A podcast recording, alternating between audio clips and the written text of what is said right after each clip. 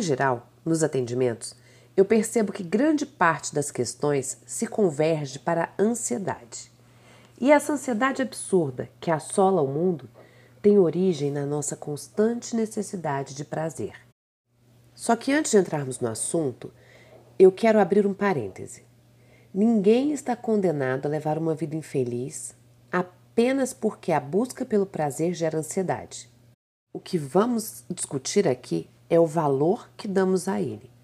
É a que preço nós estamos buscando por prazer e até que ponto supervalorizamos a necessidade de sentirmos prazer como forma crucial de sobrevivência. A conclusão a que muitos estudiosos chegaram é que o prazer é como se fosse um falso Deus. Pesquisas mostram que concentrar energia em prazeres superficiais nos leva à ansiedade, à instabilidade emocional e a tristezas extremas. Porque o prazer é o meio mais superficial de se obter satisfação. Por consequência, essa satisfação obtida por prazeres imediatos é a mais fácil de perdermos. E para facilitar o nosso entendimento, vamos a um exemplo prático com a comida. Comer um bom pão me dá muito prazer, mas segundo depois de ingeri-lo, esse prazer já não existe mais, o que pode me colocar no looping de ansiedade por uma próxima necessidade de sentir prazer. Assim, quando fazemos dieta, a primeira ideia é de que a restrição opõe-se ao prazer porque a necessidade do prazer é vendida 24 horas por dia, 7 dias por semana. É nele que nós fixamos. É a substância que nós usamos para nos entorpecer e nos distrair. Porém, embora necessário terapeuticamente, o prazer não é suficiente. O prazer não é causa para a felicidade, é um efeito dela. E no caso da dieta, se o objetivo buscado através dela for alcançado, o prazer virá naturalmente como consequência. A questão aqui está no foco. Aonde nós estamos colocando nosso foco? No prazer de conquistarmos o que decidimos como meta ou na ausência de possibilidades de atender às nossas necessidades de prazer imediato? Na privação. Nós controlamos o significado que cada problema ou questão tem para as nossas vidas ao escolhermos como os vemos e o padrão que usamos para medi-los. Se você deseja mudar sua forma de ver os problemas, precisa mudar os valores que atribui a eles e, muito provavelmente, precise mudar também sua forma de medir fracasso e sucesso. Se para mim, no caso do pão, não poder comê-lo me traz sensação de fracasso, afinal, todos comem pão menos eu. O peso por não comê-lo torna-se muito maior e mais difícil de ser suportado. E eu vou sempre me sentir fracassada. Ao passo que, ao inverter essa ideia de que me privar é um problema e passar a ver a privação como uma solução para chegar aonde eu quero chegar, não haverá peso em dizer que não como mais pão muito pelo contrário. E a cada vez que não sucumbir a ele, dentro de mim reforçarei a sensação de sucesso. E Freud explica isso quando disse: Um dia, quando olhar para trás, os anos de luta lhe parecerão os mais bonitos. Essa é a mais absoluta verdade. Ouça os discursos dos vencedores. Eles sempre enfatizam os percalços porque foram os percalços que os fortaleceram. Mas será que todo mundo que tem problemas se torna um vencedor? Claro que não. Todos os dias, todas nós temos a nossa cota de problemas. Os vencedores apenas se diferenciam de nós porque não se encapsulam em suas questões. Afinal, eles saem em busca de resposta e de soluções para cada uma delas. E aqui, dependendo da crença que assumimos em relação à necessidade de satisfação imediata, nunca seremos capazes de nos tornarmos vencedoras de fato. Afinal, eu estarei sempre me sentindo com crédito para falhar, me vitimizando. Porque eu vou assumir a ideia de que a minha vida tem problemas, como se as demais não tivessem, e por isso para mim é mais difícil. E por isso eu mereço me dar esse prazer. Você consegue entender como é fácil driblar os nossos sonhos se não tivermos um objetivo claro? Só que para termos essa clareza com relação aos nossos objetivos, nós precisamos, antes de qualquer outra coisa, entender que valor eles têm para as nossas vidas. E não há nada melhor para encontrar as nossas respostas do que fazendo perguntas certas. Vamos entender. Por que, que eu sinto necessidade de emagrecer? E quando eu emagrecer, eu serei uma pessoa melhor? O que, que eu farei quando emagrecer que hoje eu não posso fazer? E como é que eu vou mensurar meu sucesso ou meu fracasso no emagrecimento? Será que a raiz da minha insatisfação com o meu corpo não veio de uma comparação que eu fiz? Será que eu não estou desejando algo difícil demais para a minha realidade, pelo qual, inclusive, eu não me dedico o suficiente? Afinal, eu não consigo abrir mão dos meus prazeres imediatos e por isso estou aqui sempre me sentindo uma fracassada?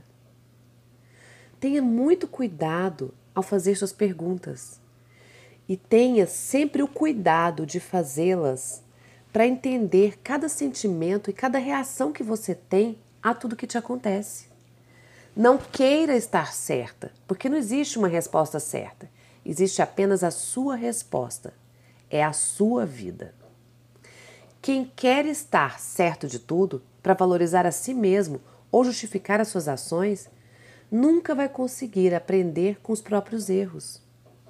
Em Mateus 5,37 nós lemos: Seja, porém, o vosso falar sim, sim não, não.